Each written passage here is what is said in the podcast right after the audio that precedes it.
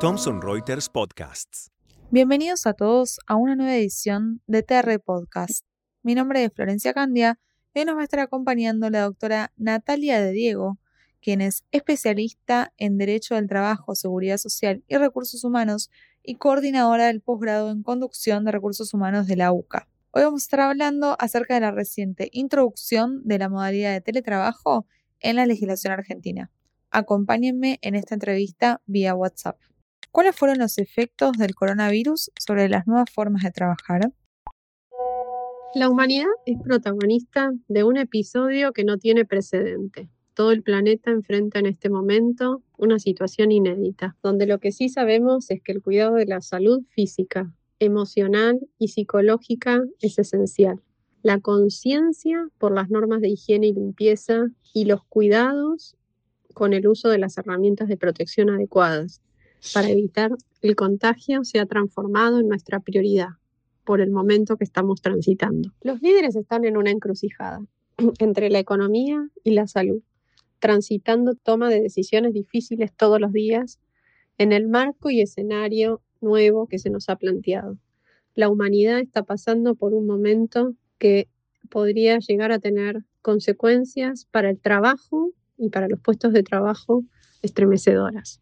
Lo que es interesante compartir con ustedes es que hace poco un estudio de HR Executive de la revista de recursos humanos de fecha 10 de agosto sostiene que son cada vez más los empleadores que están implementando políticas de teletrabajo para dar respuesta a esta situación en el marco de la autonomía y de la autoplanificación de los ejecutivos para dar respuesta desde las relaciones laborales a un nuevo esquema y una nueva forma de trabajar. Por lo menos es así como nos venimos desempeñando desde el comienzo de esta pandemia. Estos anuncios estuvieron en línea y es muy interesante estudiar el caso Google, que informó que a todos sus empleados que trabajarán a distancia hasta el inicio del 2021.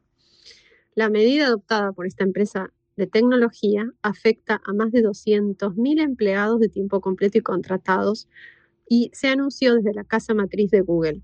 En el caso de que algunos empleadores empezaran a reanudar sus actividades en sus oficinas, aunque la gran mayoría siguen trabajando a distancia por el brote del COVID-19, otros están implementando opciones de teletrabajo por más tiempo de lo esperado debido al número creciente de casos de coronavirus y la preocupación constante y la inquietud de los empleados respecto a regresar a sus lugares de trabajo. Una encuesta reciente de 2000 que se hizo a 2.000 empleados de una empresa importante tecnológica resultó que el 61% no se sentía seguro de regresar a la oficina. Por eso coincidimos que la decisión de los empleadores de adoptar políticas de trabajo remoto mientras siga la pandemia es una medida inteligente. Se trata de tener empatía, de entender por lo que están atravesando los empleados y cómo se sienten. Hay muchos empleados que no se sienten seguros, que no quieren volver a las oficinas y contagiarse o llevar el virus a su hogar y a su familia. Cuidar el bienestar es lo más importante. Es crucial en este momento para los empleadores y los líderes de recursos humanos estar en contacto permanente con su gente para ver cómo están y qué necesitan.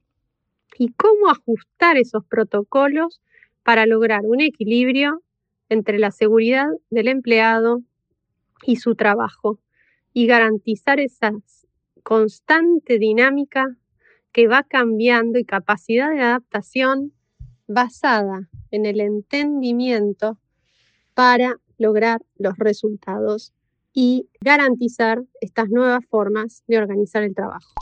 ¿Qué nos puede decir acerca de la modalidad de trabajo y la reciente promulgación de la Ley 27.555? Recientemente se publicó la Ley de Teletrabajo en el Boletín Oficial, la Ley número 27.555, que regula e incorpora a la Ley de Contrato de Trabajo esta nueva modalidad. En tal sentido, se garantiza entre sus disposiciones el derecho a la desconexión digital, a la intimidad y a las tareas de cuidado. Se establece que esta modalidad será voluntaria que los gastos estarán a cargo del empleador y se contemplan cuestiones referidas a la capacitación, a la protección de la información laboral, la representatividad digital y el goce de todos los derechos colectivos. El Ministerio de Trabajo, en su calidad de autoridad de aplicación, dictará las normas referidas a seguridad e higiene, incorporará em, esta nueva modalidad, tendrá a su cargo la fiscalización y llevará un registro en el cual estarán anotadas las empresas que trabajen bajo esta nueva forma de organización. Si quisiéramos enumerar los aspectos más relevantes de la ley, podemos enunciar los siguientes.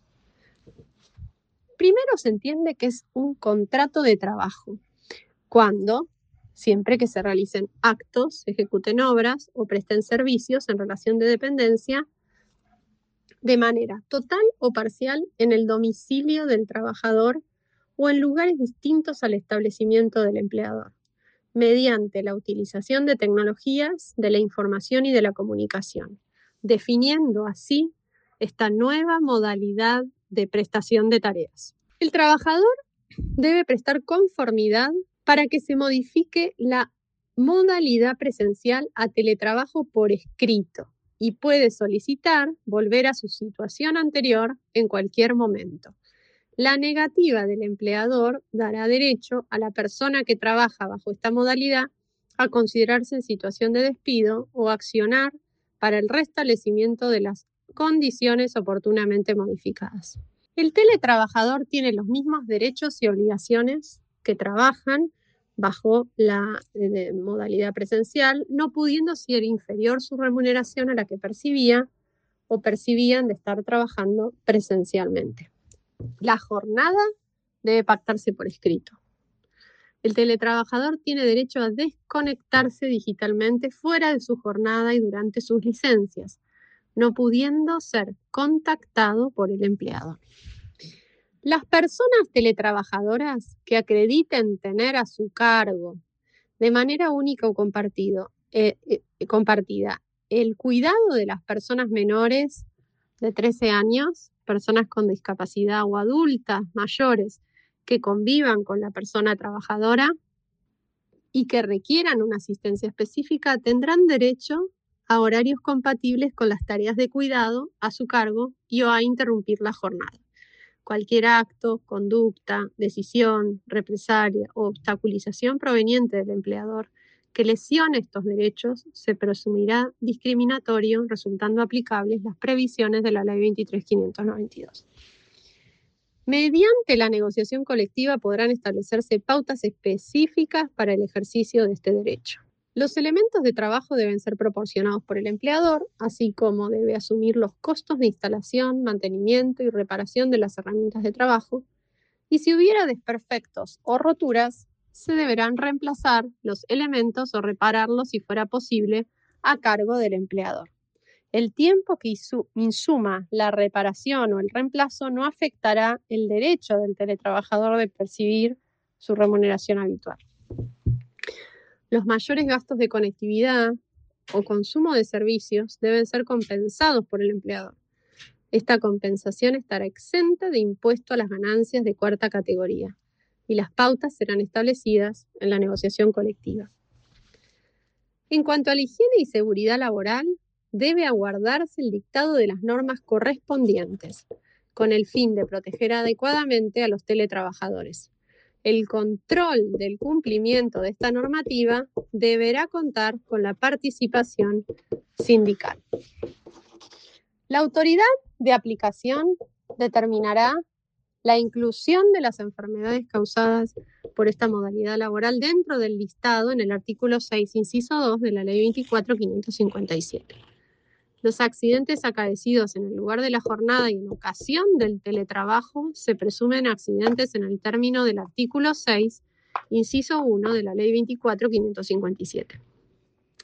En el caso de prestaciones transnacionales, se aplicará al contrato de trabajo respectivo la ley del lugar de ejecución de tareas o la ley del domicilio del empleador, según sea más favorable para la persona que trabaja. Si se contrataran personas extranjeras no residentes en el país, se requerirá la autorización previa de la autoridad de aplicación. Los convenios colectivos, acorde a la realidad de cada actividad, deberán establecer un tope máximo para estas contrataciones. La empresa que utilice esta modalidad contractual deberá registrarse ante el Ministerio de Trabajo, Empleo y Seguridad Social. En el mencionado el ministerio deberá eh, reglamentar la norma dentro de los 90 días. Sabemos que la presente ley entra en vigor luego de los 90 días contados a partir de que se determine la finalización del periodo de vigencia del aislamiento social preventivo y obligatorio. Es decir, que la presente ley entrará en vigencia 90 días después de que finalice el aislamiento obligatorio. Por la situación de la pandemia, muchas empresas se vieron obligadas a implementar esta modalidad de trabajo sin regulación legal alguna. ¿Cuál cree que fue o va a ser el impacto en los trabajadores y en su productividad? Esta experiencia histórica nos va a dejar una nueva forma de trabajar, una nueva forma de mirar al mundo, va a provocar una transformación del mercado laboral, volver a lo esencial.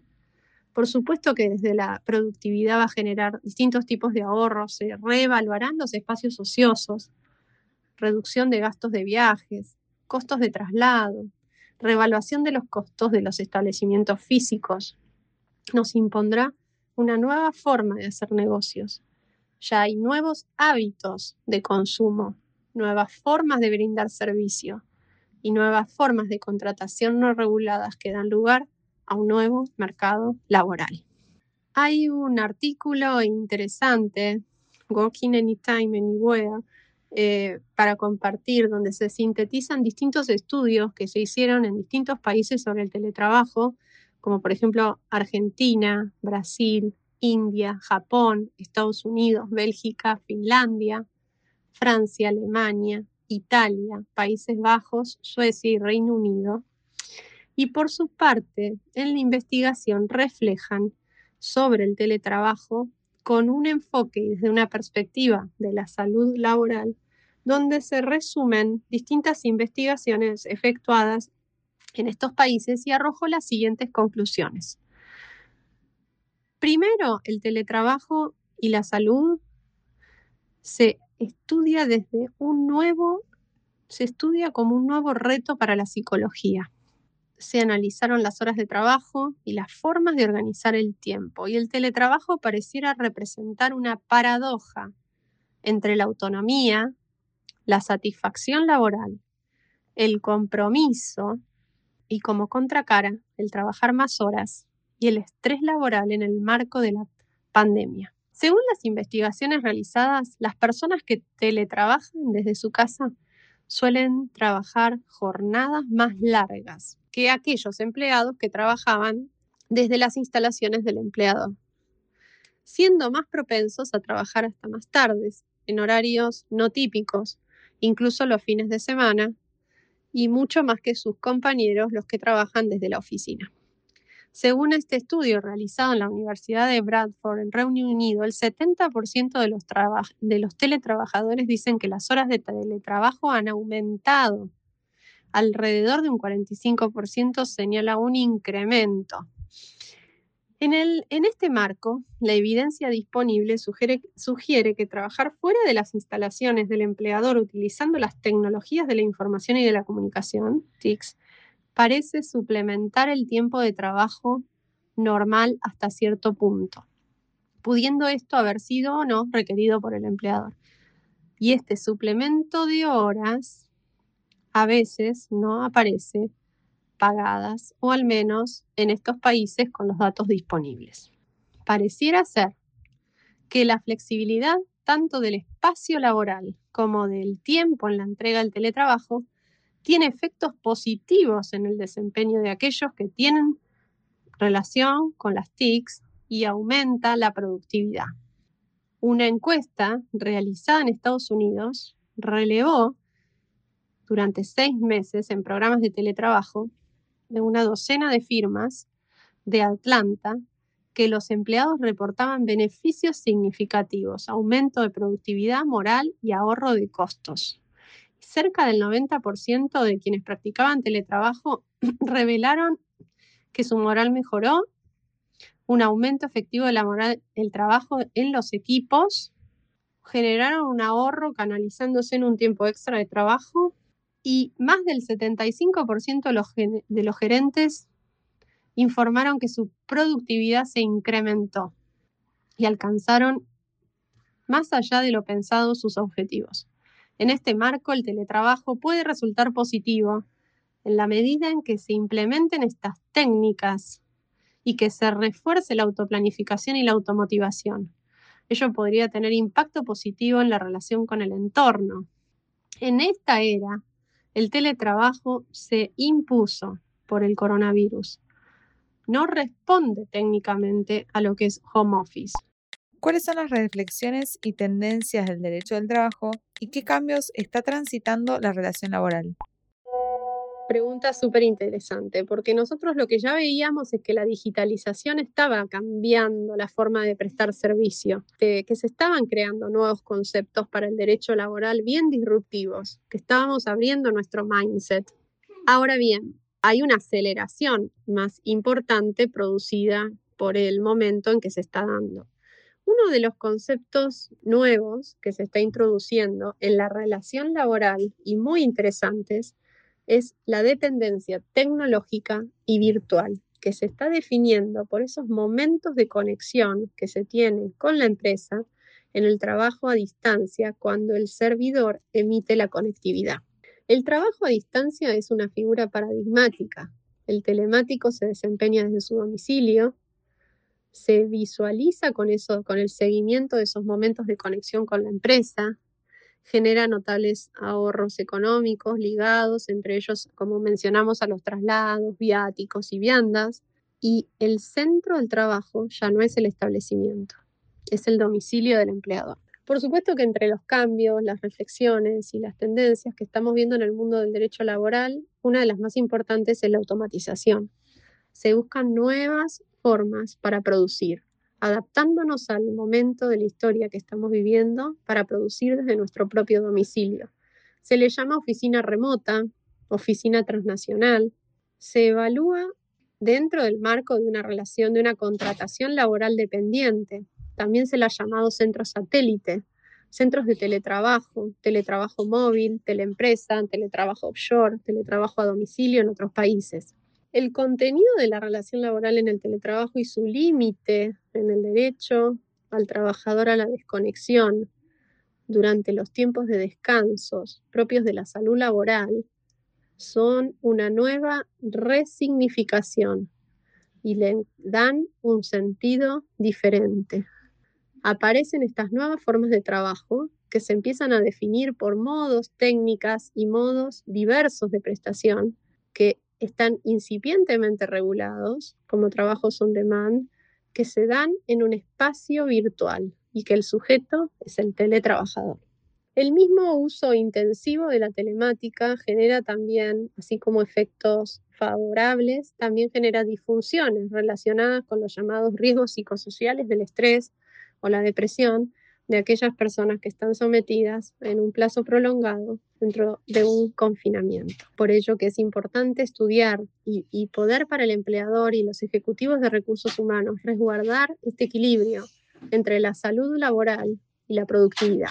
¿Es necesario implementar un contrato de trabajo para aquellos que actualmente se desempeñen bajo la modalidad de home office? Sabemos que el Ministerio de Trabajo, Empleo y Seguridad Social de la Nación será la autoridad de aplicación de esta ley y deberá dictar su reglamentación en el plazo de 90 días contados desde la finalización, desde el aislamiento. Es probable que la reglamentación aclare sobre la entrada en vigencia para que sea uniforme en todo el país, con independencia de las distintas fechas de salida de las entre las provincias y seguramente de esta reglamentación se respondan la mayor cantidad de dudas que se están planteando. Sin perjuicio de lo que se resuelva por la reglamentación, quienes hoy teletrabajan de manera forzada instancias por obligación del aislamiento, o que lo hacen desde mediados de marzo del 2020, que lo hacían con anterioridad de manera presencial, por lo menos cuanto preponderantemente, tendrán derecho a retomar la mecánica habitual de trabajo en sus oficinas de la empresa en forma previa a la vigencia de la ley. Ahora bien, si pretenden que continúe o bien que comience a realizar un teletrabajo, se debería instrumentar un contrato de teletrabajo para aclarar las condiciones, la aceptación del trabajador y definir este esquema total o parcial conforme los términos de la norma, artículo 7 de la ley. Por ahora, este es el único escenario que regula la norma, más allá de que la reglamentación debería establecer los alcances y fijar una prudente descripción para hacer efectiva la recuperación de la posición presencial o bien para definir el nuevo esquema del teletrabajo y todas sus formas. Al encontrarse en dicha modalidad, ¿cuáles son los institutos de derecho del trabajo que serán modificados? ¿Pueden sufrir alguna modificación en cuanto a su remuneración? La experiencia internacional, lo que hemos encontrado, por ejemplo, en países europeos, sabemos que la modalidad sufre cambios, sobre los cuales ha, surtido más efecto o han tenido más consecuencias. Uno de los más regulados es la remuneración, donde lo que hemos visualizado es que se ha exigido un tratamiento igualitario en comparación con sus colegas para todas aquellas personas que se desempeñen bajo esta modalidad de trabajo fuera del establecimiento de la empresa. Otro de los institutos más regulados es el horario de trabajo, donde también se ha exigido un tratamiento igualitario en comparación con sus colegas y la aplicación de los límites a la jornada laboral según lo estipulado en las disposiciones legales vigentes y los convenios colectivos. Los acuerdos deben determinar incluso, o por lo menos es lo que hemos visualizado, qué días de la semana se trabajarán bajo la modalidad inteligente. También pueden establecer varios periodos durante los cuales los trabajadores deberán estar a disposición o al menos que se puedan conectar sin necesidad de garantizar que el trabajo se realice efectivamente, pero durante las horas habituales de la operación de la oficina de la empresa. Las horas extras en general están prohibidas en todos los casos, ya que es muy difícil medir el tiempo dedicado y constituye también una contradicción con el trabajo inteligente, sinónimo de flexibilidad. El acuerdo debe indicar las tecnologías que se utilizarán y el derecho de los trabajadores a desconectarse al final del día. Los programas de trabajo inteligente deben ofrecer un justo equilibrio entre la vida profesional y la vida personal. Se regula el poder de control y de disciplina, se especifican las modalidades en las que el empleador ejerce su poder de contralor y disciplina sobre la actividad laboral fuera de la oficina y también las conductas del trabajador inteligente que podrían dar lugar a aplicación de medidas disciplinarias. Se regula también en el contrato inteligente, establece en general un capítulo de capacitación. Capacitación puede ser sobre la forma correcta de utilización del tiempo de trabajo, sobre cómo se presta la actividad laboral fuera de la oficina, cómo puede impactar en la vida privada, sobre, la seguridad en el trabajo y la colaboración del empleador al respecto. También hemos visualizado regulaciones de incentivos. Es fundamental establecer disposiciones sobre un sistema correcto de incentivos para premiar el desempeño medido a través de un sistema de evaluación, la participación de los sindicatos, también mediante los representantes sindicales en el lugar de trabajo, puede de hecho resultar útil para garantizarle a los trabajadores inteligentes normas más detalladas o ampliar las condiciones que son mínimas de, en verdad y estipuladas según la ley, y fijar métodos y procedimientos objetivos que ofrezcan eh, esta opción de trabajo inteligente súper detallada. Hemos visto grandes empresas que han implementado programas inteligentes en Italia, como Bayer, Siemens, Ferrero, etcétera, y firmaron convenios con los sindicatos para establecer normas detalladas para mejorar la descripción de esta modalidad de trabajo. También se ha regulado el derecho a la privacidad. Es fundamental tener un sistema eficiente para controlar a los trabajadores inteligentes. La actividad del monitoreo comprende cuestiones de control a distancia y de privacidad y ante todo, a los efectos de implementar sistemas válidos de monitoreo y control a distancia, sin transgredir las leyes, los trabajadores inteligentes deben recibir un documento específico en el cual se indique cuáles son los dispositivos inteligentes que tendrán a disposición para el desempeño de su actividad laboral y qué controles el empleador puede implementar en esos dispositivos, qué consecuencias tendrán para los trabajadores y el tipo de inspecciones que pueden llegar. Con respecto a la protección de la privacidad, hay una obligación de brindarle al trabajador información detallada sobre la modalidad del uso de Internet, el correo electrónico y qué tipo de control se puede ejercer sobre ellos. La adopción de medidas específicas orientadas a prevenir el riesgo de uso inapropiado, reducir así el monitoreo continuo. Y con respecto al correo electrónico, hay modelos, por ejemplo, de respuestas apropiadas, envío de respuestas automáticas a los clientes, indicando el tiempo en el que estarán ausentes, el nombre del colega para atender la consulta, o en el caso de ausencias imprevistas, como por ejemplo en el caso de enfermedad, la designación de un colega autorizado para acceder a su cuenta de correo electrónico. Cabe destacar que en el caso del trabajo inteligente implica siempre la posibilidad de desempeñar su labor desde cualquier lugar. Por ello, los trabajadores deben comportarse con diligencia para el uso de estos dispositivos tecnológicos y respetar todo lo que tenga que ver con el manejo a la conservación y confidencialidad de los datos. ¿Cuál es el efecto del home office sobre la mujer que trabaja en relación de dependencia?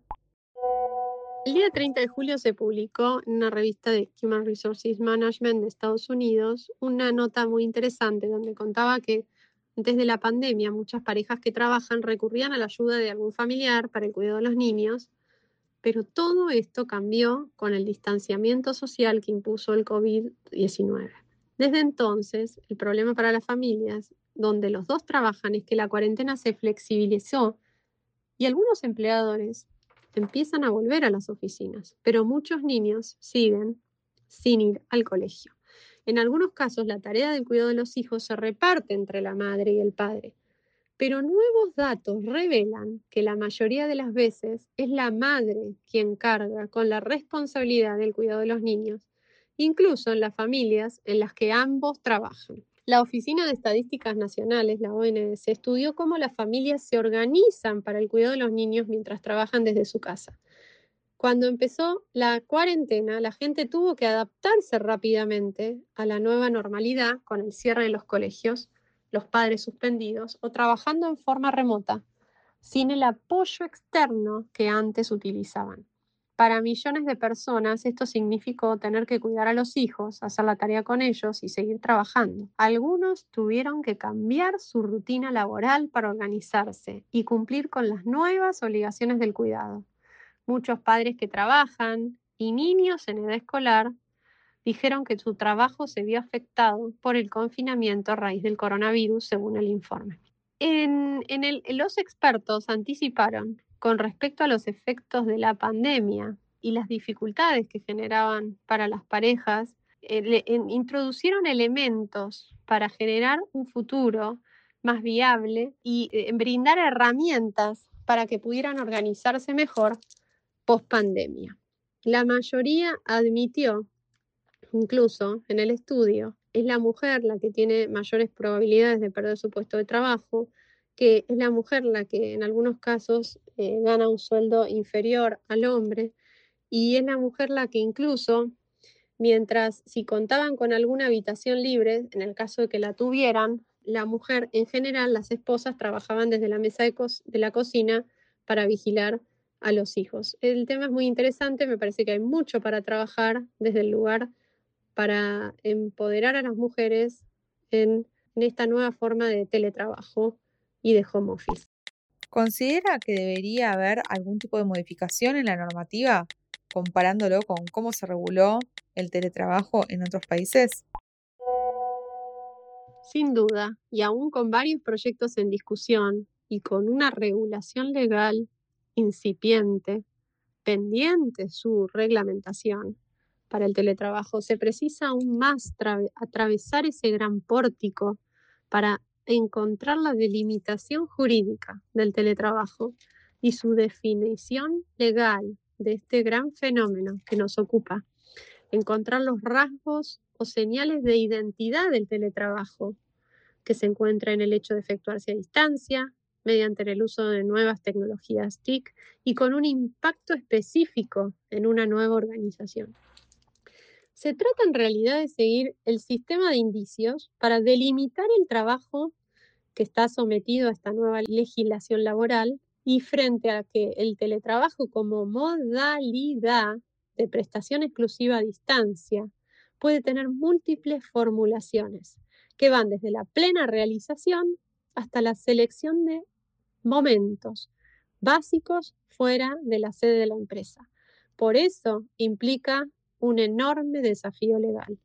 Respecto a los indicios, podemos hablar de, la utilización de las nuevas tecnologías, de la información y de la comunicación, que le conceden un relieve significativo, pero no es absoluto, ya que ad limine podría reducirse a momentos de conexión con la empresa, siempre teniendo en cuenta esta confusión operante en los casos de mínimo uso con la figura, tan próxima también al trabajo a domicilio regulado por el convenio 177 de la OIT que se utiliza, por ejemplo, en España. Por último, y como otro rasgo característico, es una modalidad prestada fuera del establecimiento. En cuanto tiene características propias en cuanto a la ejecución y una regulación jurídica específica para la prestación telemática. Figura una modalidad de conexión telemática con la empresa, interactiva, como es el trabajo a distancia, es una nueva manera de prestar el trabajo. En el proyecto de, España que se estudió para regular el teletrabajo, unido junto con los sindicatos, hicieron proyectos experimentales en Cataluña, en Castilla de León, en algunos ayuntamientos, para encontrar una regulación a esta modalidad laboral, se crearon nuevos indicios de laboriosidad que pudieran completar con mayor nitidez los clásicos de la subordinación, ajeneidad y control. Y en tal punto se analizó el criterio de la dependencia tecnológica y virtual. Muy interesantes. Las prestaciones básicas de la relación de teletrabajo, la jornada y el salario, vienen cargadas y contempladas con interesantes reflexiones por esta peculiaridad de la prestación a distancia. Por ejemplo, un tema súper innovador y disruptivo son las interrupciones técnicas a causa de la empresa. Si el servidor telemático de la empresa no recibe o no emite, o lleva la cuestión de quién debe responder por esa omisión, dando lugar a discusiones sobre el tiempo de trabajo y cuál es la disposición, salvo que se pacte otra cosa con el empresario. El tema del tiempo de trabajo, de los descansos, de la jornada y de la remuneración pasan a ser vitales y esenciales en una regulación específica para la teledisponibilidad, para darle contenido nuevo a esta relación laboral en el marco del teletrabajo. Y también su límite, el derecho del teletrabajador de la desconexión y los medios de, de comunicación durante los tiempos de descanso. Hay una variedad de rasgos que presenta el teletrabajo y las situaciones relacionadas con el lugar de teletrabajo, el tipo y el grado de conexión el control del trabajo realizado, la mayor o menor libertad de autoorganización su naturaleza jurídica, de limitar esta relación contractual con los indicios tradicionales.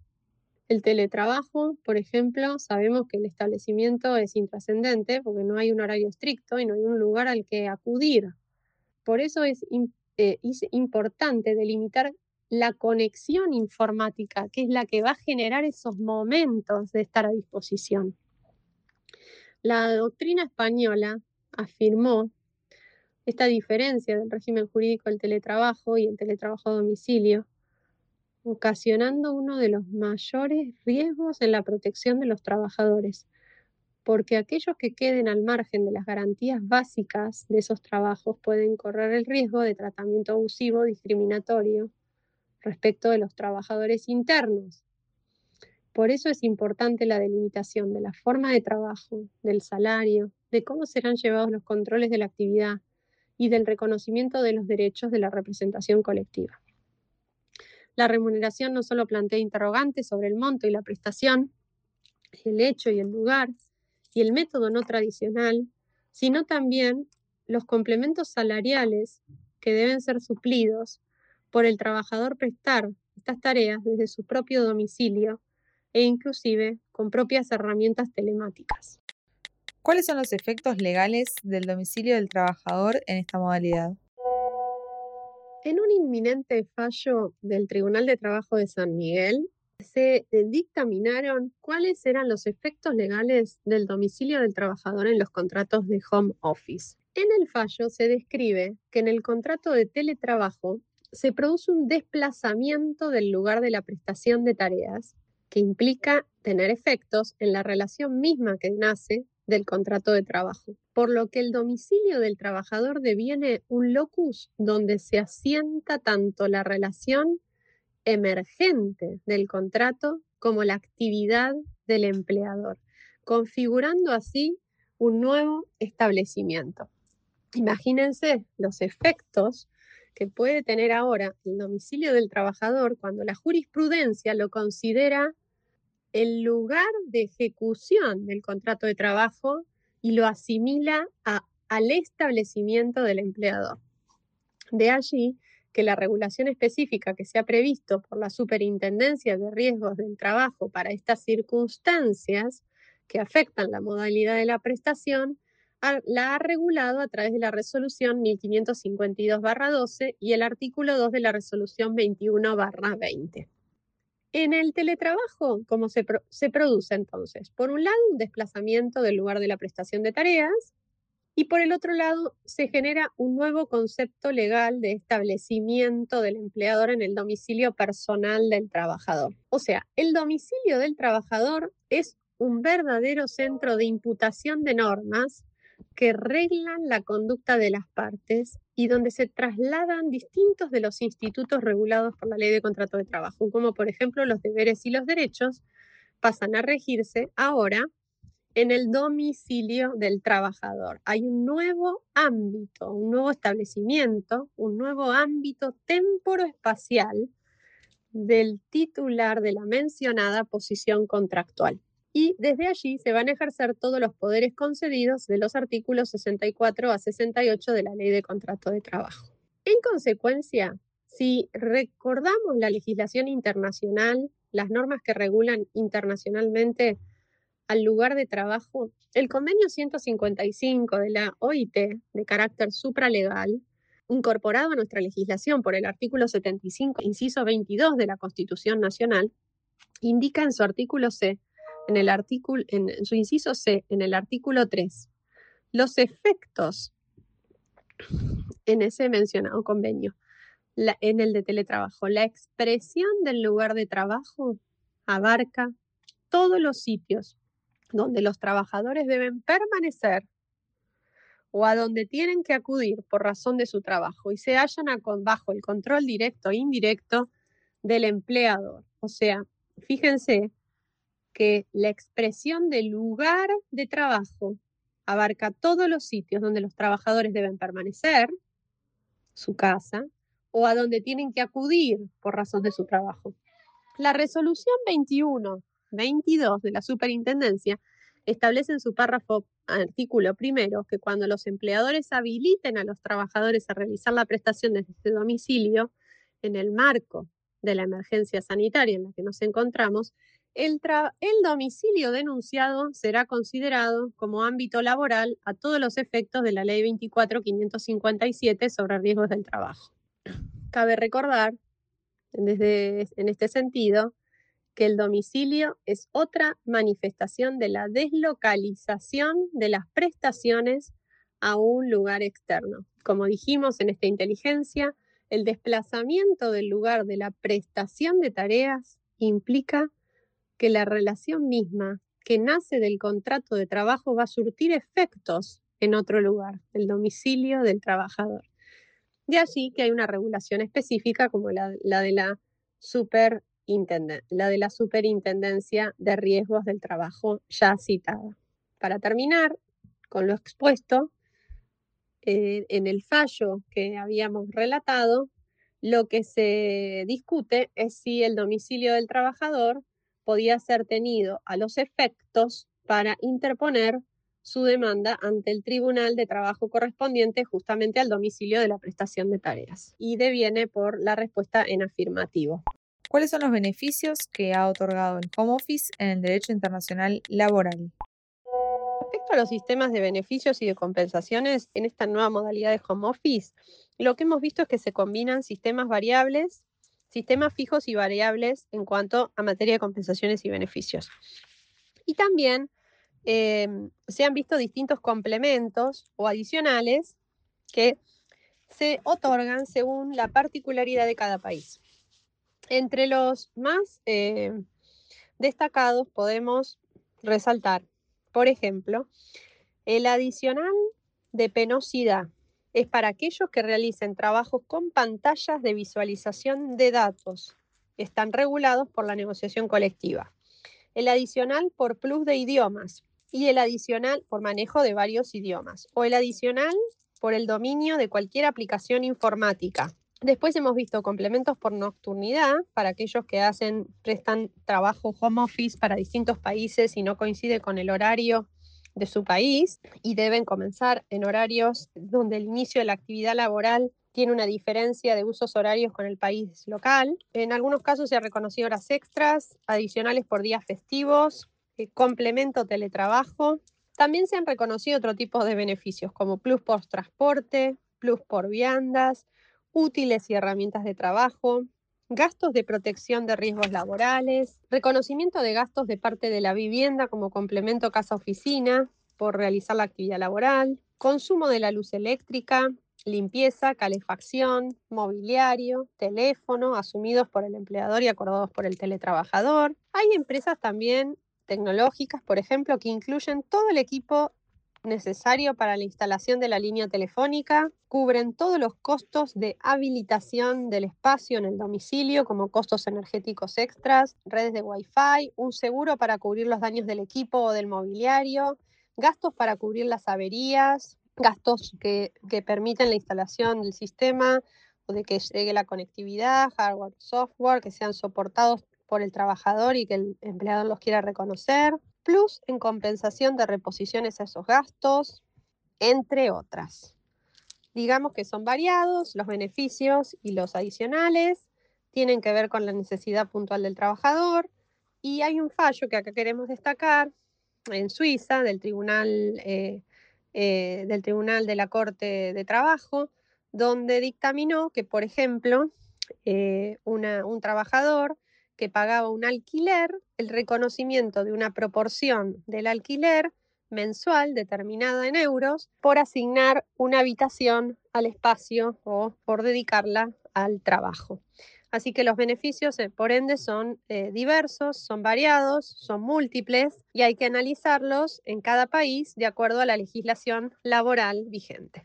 Muchas gracias Natalia por la excelente explicación y gracias a todos por habernos acompañado durante esta entrevista. Los invitamos a que nos sigan en nuestros canales oficiales para mantenerse siempre informados. Esta fue una producción de la Dirección de Contenidos de Thomson Reuters La Ley.